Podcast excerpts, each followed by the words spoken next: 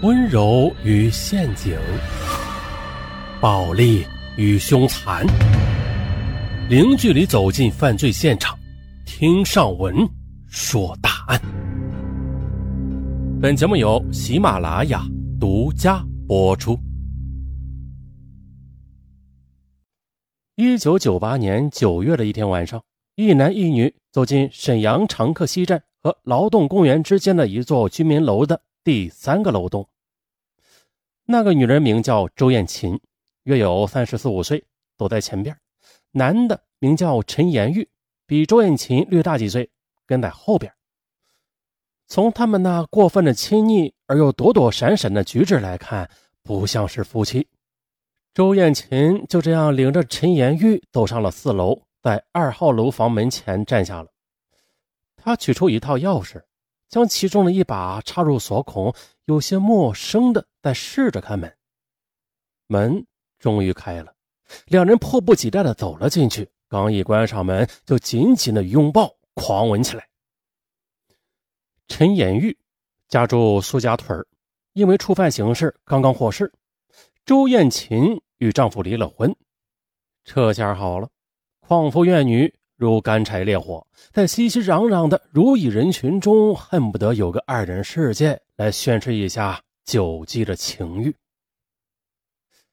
当他们好不容易分开之后，这才仔细的打量了这个屋子。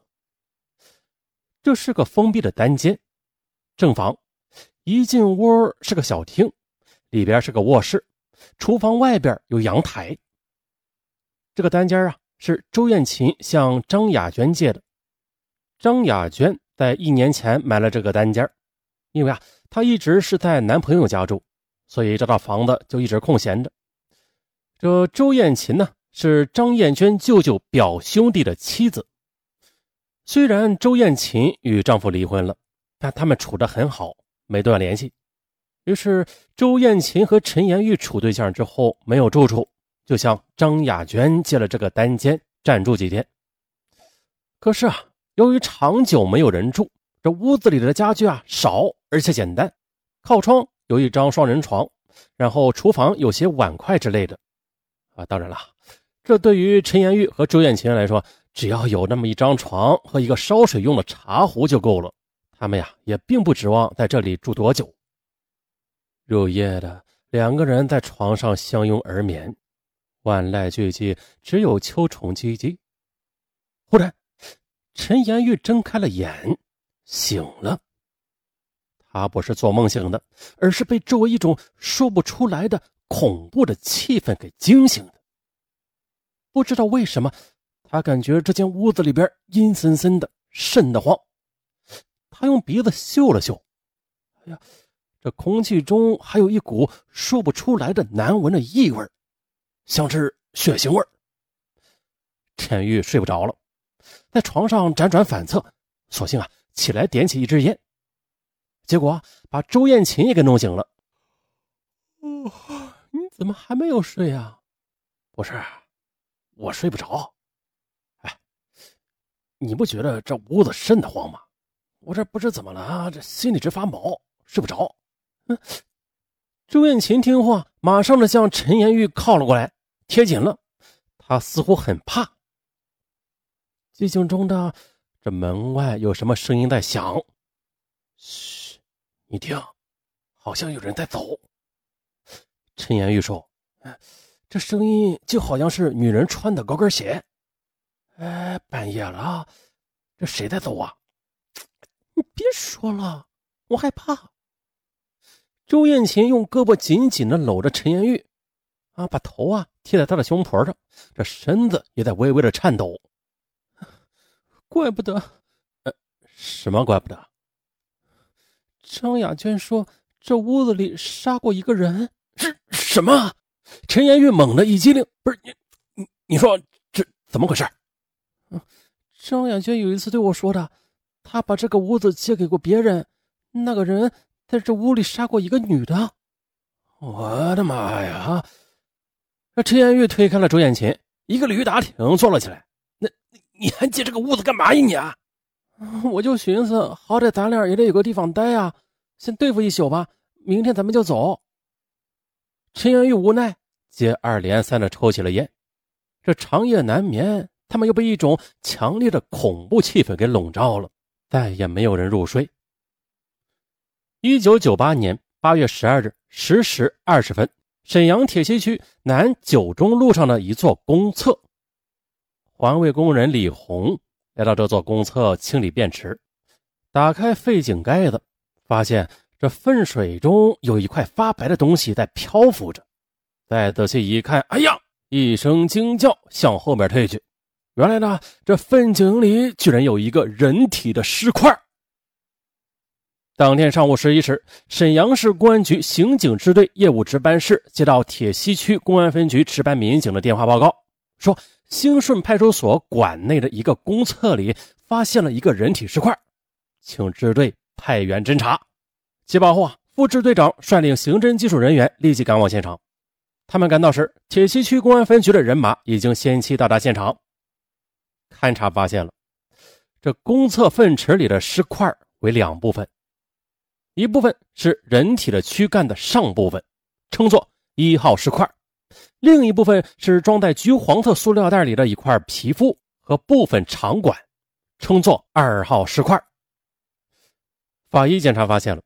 这一号尸块，椎骨由第三次腰椎的椎间盘处脱离，肝、胃、双肾以及肠管裸露，再就是两侧肩部断离，前胸两乳房缺失。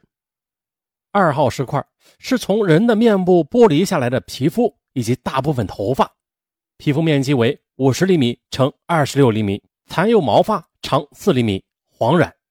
还有啊，那块面部的皮肤可以看出纹过眉，还纹过眼线。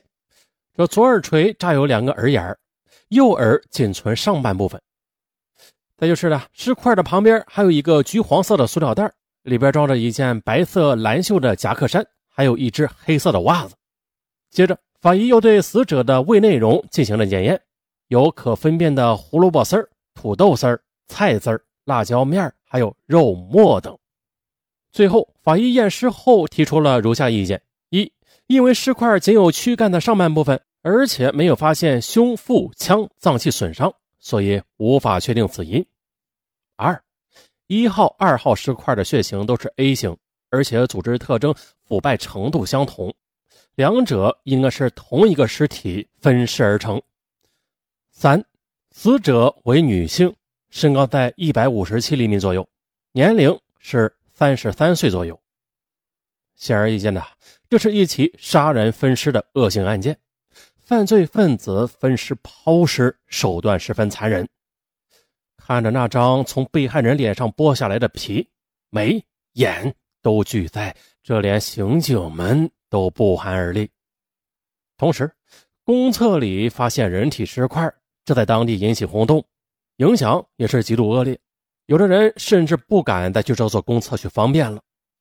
于是啊，刑警支队和铁西分局刑警大队散出人马，在现场周围地区展开调查，并且在其他公厕、垃圾站等分别寻找被害人的其余尸块，但是一无所获。